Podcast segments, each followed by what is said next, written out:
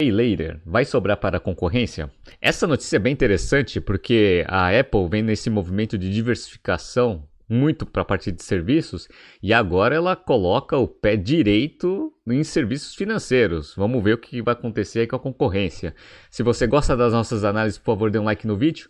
E se você puder compartilhar as nossas análises com pessoas que possam fazer bom uso delas, a gente agradece. Bom, como a Apple ela tem uma dependência muito forte do iPhone, sempre esse processo de diversificação é algo interessante até para diminuir o risco operacional do negócio, consequentemente criando mais oportunidades, mais linhas de receita. Serviços financeiros é um negócio que a Apple vem namorando aí já faz um tempinho e ela firmou uma parceria no ano passado com o Goldman Sachs para começar a pensar eventualmente em desenvolver alguns produtos financeiros. Legal.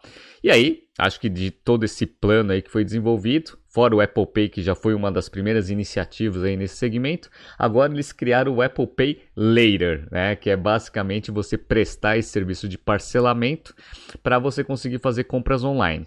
Isso é interessante, por quê? Porque diversificação, primeira coisa. Segundo, que essa, essa, essas é, empresas de tecnologia em, em, finanças, né, as fintechs, elas vêm crescendo bastante. E a Apple tem bastante bala para conseguir competir de igual para igual, ou, obviamente, com bastante é, capacidade de caixa aí, ou seja, com mais vantagem do que todo mundo aí que está atuando hoje no mercado. Né? Inclusive, até os grandes bancos têm medo da Apple. Imagine essas startups, né, essas fintechs.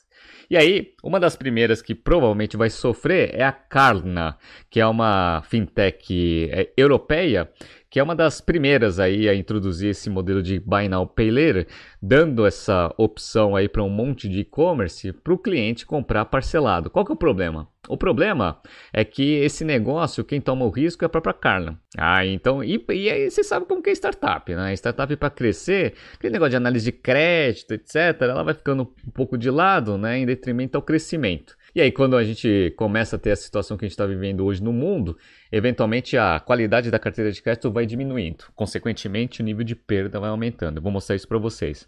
Só para vocês terem uma ideia, essa empresa aqui, ela tinha um valuation aí é, de 45 bilhões estimado de dólares. Legal. Só que o que aconteceu, ó, já esse ano, estou mostrando para vocês aqui uma notícia da Forbes aqui de maio, ela já teve que cortar 10% aqui dos seus colaboradores e está buscando aporte de capital. Por quê? Porque a situação ficou bem ruim. Então, ó, só para mostrar para vocês aqui o resultado, tá em, em coroa sueca, só dividir por 10 que aí a gente consegue converter em dólar. Então, ó, a receita do negócio ele está aqui é, crescendo bastante, né? Então, nesses últimos anos, ó, 2017 até 2021, então, ó, 415 milhões de dólares em, em 2017, agora já está em 1 bilhão 375. Ah, então cresceu bastante top line. Só que o prejuízo também é, vem crescendo. Ó, tava dando lucro. Aqui, ó, 34 milhões, aí 10 milhões. Aí, 2019, o negócio começou a acelerar. É, o crescimento e também o prejuízo. É, tanto é que ano passado aqui, ó, 709 milhões de prejuízo. Então, aí começou aí o problema. Então, é, a, a, a operação cresceu bastante, mas a, o prejuízo também cresceu numa taxa absurda. Isso daqui é um problema, por quê?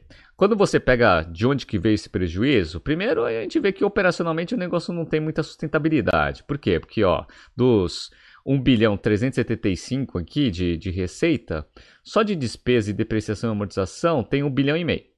Ah, então o negócio está com prejuízo aqui de 193 milhões de dólares. E olha aqui a parte de perda de crédito, 464 milhões de dólares. O que fez o negócio ter um prejuízo aqui né, de 709 milhões de dólares. Então, belo de um prejuízo. Só que isso não foi aí uma das piores coisas que pode ter acontecido. Né? Eles ainda queimaram bastante caixa, né? então queimaram 688 milhões de caixa operacional né, contra uma, uma geração de caixa em 2020, aqui de 758, então piorou bastante a geração de caixa do negócio, foi de positivo para negativo. Ainda teve que fazer um grande investimento aqui, né, então 493 milhões de dólares de investimento, aí a conta não fecha, né, se operacionalmente você queima caixa e ainda precisa fazer investimento, como que esse negócio sobrevive? Via aporte de capital. Legal, tá? Então o que acontece? É um negócio que operacionalmente não se sustenta, precisa de bastante aporte de capital. Qual que foi o grande problema além disso? Além disso, é que 2022 está sendo pior ainda. Então, quando a gente pega aqui o resultado do primeiro trimestre, a receita aqui operacional, ela foi aqui em torno de 355 milhões, é, contra 295 aqui no mesmo período de 2021, legal? Só que as despesas operacionais aqui aumentaram também, então foi para 491. Aí a gente já vê que a conta não fecha. Então, prejuízo operacional aqui de 134, 135 milhões de dólares. E aí a perda aí continua sendo alta, tem 118 milhões de perda. Somos dois, aí dá um resultado operacional aqui de 253 negativo com um prejuízo líquido de 257 no trimestre. E aí a gente vê aqui o caixa. O caixa foi uma das piores coisas que aconteceu aí, porque eles queimaram aqui no, no, primeiro, no primeiro trimestre aqui desse ano 4, 44, né? Não, 445 milhões. Legal, tá? Precisando ainda investir, e agora, ó, já tiveram que né, pagar aí um pouco de dívida, porque tomou bastante dívida esse negócio. Então, a gente já viu aqui que o caixa diminuiu 731. Se ele começou com 1 bilhão e 800 de caixa, menos 700, aí o que aconteceu, né? Tá com 1 bilhão e 100. Nessa tocada, o negócio vai precisar de caixa rapidinho. E vai precisar mesmo. Tá procurando aí mais um bilhãozinho. Só que qual que é o problema? O problema é que agora os investidores estão muito mais cautelosos e estão falando o seguinte, ó, lembra daquele valuation de 445 bilhões? Eu até aporto um bilhão, mas agora no valuation mais ajustado à realidade que a gente está. 30 bi. E aí, obviamente, todo mundo que aportou dinheiro no valuation mais alto vai, já vai ter que fazer uma marcação ao mercado pior. E, obviamente, aí os fundadores e outros sócios vão né, ter que abrir mão de participação num valuation menor. Tá? Então, a gente viu aí que essa daí vai ser a primeira que vai sofrer. Já está sofrendo sozinho sem a Apple. Com a Apple entrando ainda vai ser pior. E aí não vai ser só ela não. Tem uma outra que acabou de fazer abertura de capital, que é essa Affirm aqui, ó. Ela captou um bilhão e meio aqui em IPO. Vamos ver essa daqui? Então, ó, essa daqui, que é essa daqui, ó, eu peguei o resultado de 2021, só que o ano fiscal dele termina em junho, então a gente ainda consegue ver bastante trimestre, aí, três trimestres de 2022, né? Mas vamos ver aqui o ano total. Então a parte de receita aqui 870, ah, então 870 milhões aqui de dólares perfeito. Crescimento aqui, porque foi, tinha, tinha sido 509. Faz a mesma coisa, hein? Buy now, pay later. Só que a gente percebe aqui, ó, prejuízo operacional, 379 milhões de prejuízo. Então, essas empresas aí que estão fazendo esse tipo de operação estão ganhando bastante escala, mas ainda estão ah, queimando caixa e estão né, dando muito prejuízo. Então, quando a gente abre aqui a receita dos 870 aqui de receita total, a gente vê aqui os 379, a gente vê aqui que tem muita coisa, né, de, de, de custos aqui contribuindo negativamente. Ó, só de despesa aqui é um bilhão aqui, ó, 1 bilhão 249. É muita coisa, né? E todas as linhas aqui, quando você começa a reparar, as linhas têm crescimento. Ah, então, ó, cresce aqui a parte de perda aqui com com empréstimos comprados, tem a provisão de crédito aqui, ó, também, perda de crédito, os custos de, do fund do negócio, tudo aqui né, é muito maior aqui do que a receita que consegue gerar. Beleza.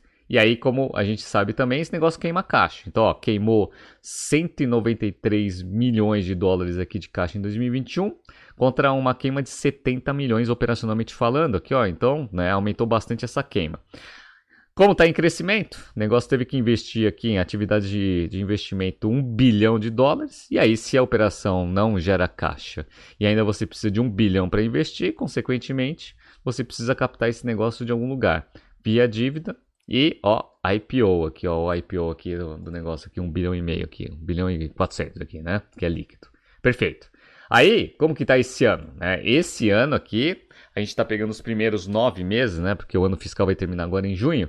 Então, ó, receita total aqui, ó, 985 contra 608, então teve um aumento expressivo aqui de receita. No entanto, no entanto, as despesas também aumentaram de forma muito expressiva, o que fez aí o prejuízo passar de 269 para 588, com um prejuízo líquido aqui de 520 milhões. Legal.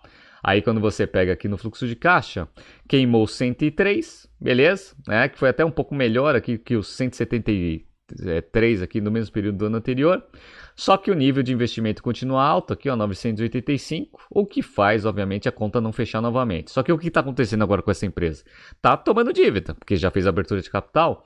Então, ó, pegando dívida adoidado para ver se consegue sustentar essa estratégia de crescimento. Vai dar certo? Olha, o mercado não está achando que esse negócio vai dar certo não, porque ó, o IPO que foi ali, né, em janeiro de 2021, saiu aqui com a 117 dólares a ação. Beleza. Chegou num pico aqui no final ali de 2021 a 164 dólares a ação, só que agora está sendo tradeada a 23.